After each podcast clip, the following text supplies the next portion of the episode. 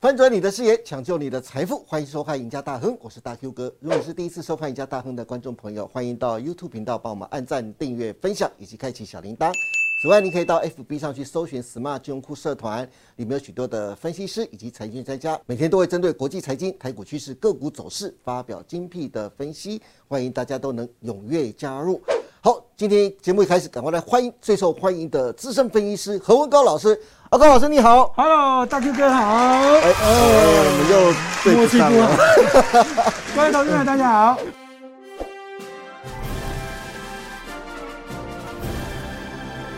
好，哎，阿高老师，今天节目一开始啊，我就要问你一句话，阿高老师，你压了没有？今天你这句话是烤鸭还是下注？对我还鸡排嘞，还加下注，当然是下注啊，还 烤鸭下注啊是没有没有鸭，但是我们有赌一下鸡排哦，啦。真的哦。对啊，啊，赌什么鸡排？就就鸡排就是炸鸡 排啊，还有什么鸡排？好，那最主要啊，是因为最近啊，这个全球最热门的话题跟新闻啊，绝对就是美国的众议院的议长啊，佩洛西来访问台湾啊。前几天，佩洛西不惧各方的反对，甚至恐吓的声音啊，坚持到访台湾，跟蔡英文总统会面啊。其实，佩洛西啊，并不是美国众议院议长访台的第一人啊，一九九七年共和党籍众议院的议长就是金瑞气，就曾经来过台湾一次了。当时也引起大陆的极度不满啊。在金瑞气访问的前一年呢、中国不断在台湾海峡附近的啊试射飞弹，引发了台海第三次的危机。中共这次强烈反应呢、不下于一九九六年的飞弹危机呀、但是大陆在高度施压、武力恫吓台湾的同时啊，竟然出现了澳门赌盘，这是我刚才想问阿高老师，你压了没有的原因呢、哦，这赔率蛮重的呢。 对，等一下我们就可以带观众朋友来看一下啊、好那其中最引人注目啊，就是刚才阿高老师说的，就是其中有个赔率，就是盘口四啊，是中国开炮，美国没有开炮，赔率是多少？你知道吗？阿高老师，一赔一百万啊！ 所以当天就吸引了很多想要来去下注的人呐、啊，就在网络上疯传的这一个就是澳门赌盘呐、大家可以看到制作单位提供的这个图表，在盘口四那个地方中间有红线的那一个有没有？所以我一开始就问阿高老师：“你下注了吗？”但是啊，下注归下注啊，现在裴洛西已经离开了，大盘的行情会不会比较稳了一点点？因为裴洛西来之前呢、大盘非常的震荡，然后但是现在裴洛西已经离开喽，那大盘会不会比较稳？还是大盘的大震荡才正要开始呢？好好好，大 Q 哥这个问题呢，基本上呢，我们分两个部分啊。对，好，那赌注归赌注，呃赌注归赌注，对，，股市归股市，哦是哦，这样投资朋友应该就听得懂了。对，好，所以呢，在这个下注这个盘口上面这个下注呢，我这我基本上一赔一百万，我认为是不太可能，因为中国开炮就会怎样，美国一定会还钱。哦是，我们看一下在盘口十那个位置啊，大家好像都一致认为，但是两方面都在打嘴炮，中美两方都打嘴炮的几率非常的高哎，你看赔率啊是一跟盘口四那边哦，是刚好是相反过来的，是一百万赔一耶，大 Q 哥，是这个就讲到我们心痛的地 方，没有好一百。万是 这对，啊，投资拿人不出一基百本上万在是好，基本上在嗯澳门的盘口呢对，就是很多人就认为真的是这样子、就是打嘴炮，嗯纯粹都是政治性的嘴炮。所以这个政治的这个问题啊、那我们还是跟大家讲啊，这个哦有时候呢哦听听就好了。对好，但是呢，在最近的股市呢波动哈，真的还是都被吓到了是。嗯那投资朋友呢，这个地方啊、这个市场上的卖压比较大。好，那但是我会告诉大家了，那对这个台北股市的走势啊，在这个一万五千点附近，啊对本来就会有一个心理关卡压力。是那这心理关卡压力要用什么来突破？用美国股市的角度来去怎样对照？是那最近的美国股市呢，我们来看一下这台北股市的大盘的日 K 线图。好，那在这个一个礼拜左右是这样，好像它涨又涨不动，对不对？对但是如果我们来对照这个美国的道琼工业指数呢，或者是纳斯达克跟费城半导体指数的话，对却是一直一路的上涨。老师，它不但一路上涨，哎，美国的四大指数啊还站上了季线，而且站上季线都已经四五天了。为什么台股呢，却在一万五这边？就像您说的，好像这边的压力关卡非常重，连季线都站不啊，因为上呢。佩洛西来就是先放 风声，这雷声太大，有没有？那雨有没有预期就会比较强一 点。是，对，好，这是心理因素啦。哦，是，对啊，那对于这个哦亚洲股市的这表现呢，在这个最近的两三天也是也是有受到一些影响啦。对，的啊，确所以呢，是，这佩洛西佩洛西啊来台湾啊，来亚洲访问啊，真的是一件重要的大事情。嗯嗯，对，的好，确那是，至于他已经走了，嗯好，那我会告诉大家，这呃消息面影响就是影响就这么短暂。嗯，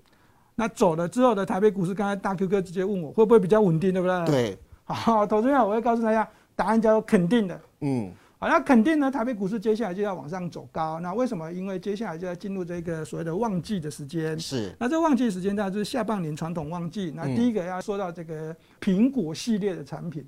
好，那苹果呢，在最近呢又公布了什么？它库藏股，对买库藏股，是发债买库藏股，嗯好、这配息。所以呢，对这苹果的这个高层的这个角度来看的话呢，他们是持续的看好未来的这苹果的营运展望啊，但是持续看好。所以呢，在这地方，哦这苹果的股价走强，代表的是什么？下半年当然是有电子的旺季，另外一个是什么？台北股市的走势啊已经跌了这个四千多点嘛，对，从这个一三九二八上涨到一万五千点，也差不多短短赚一千一百点左右。啊是，嗯那我认为呢，涨幅呢再往上攻高到一万六千点应该不是问题啊。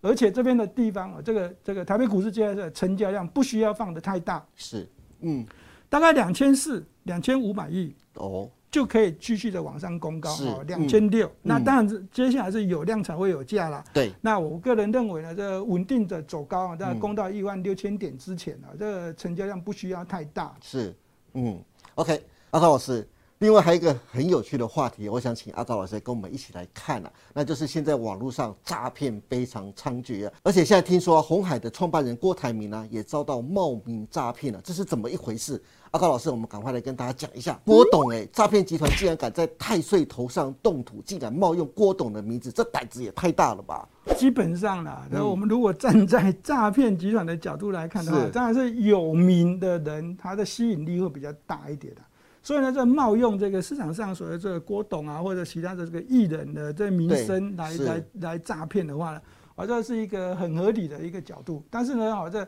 投资朋友你必须要特别特别留意，而这诈骗集团真的是非常的聪明，非常的厉害啊。以投资的角度，哦哈，最重要的就是虚拟货币最好骗。对，他还讲说郭董啊，就利用网络来介绍告诉别人，他曾经用过就是比特币，甚至用其他的一些虚拟货币来创业，甚至致富的过程，希望大家来投资。你看这诈骗集团真的是无所不用其极啊！ 啊，